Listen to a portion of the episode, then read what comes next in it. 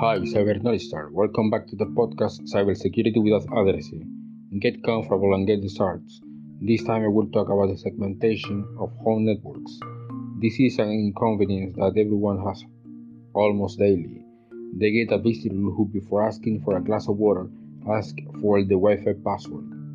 Which most do not know is that by giving him the Wi-Fi password, you are giving that guest eh, access to his entire network, where you put the usernames and passwords of social networks, emails, bank account, in short, access to his entire digital life.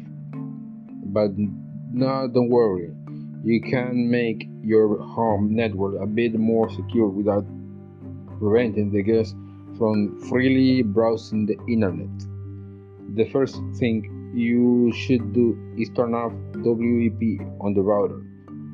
The next thing you should do is segment the Wi-Fi. That is, create a secondary network limiting the bandwidth. This network with a different password is the one that will be used by everyone who arrived as a guest to your home. So you can prevent the standard user from seeing and knowing the rest of the devices in the home.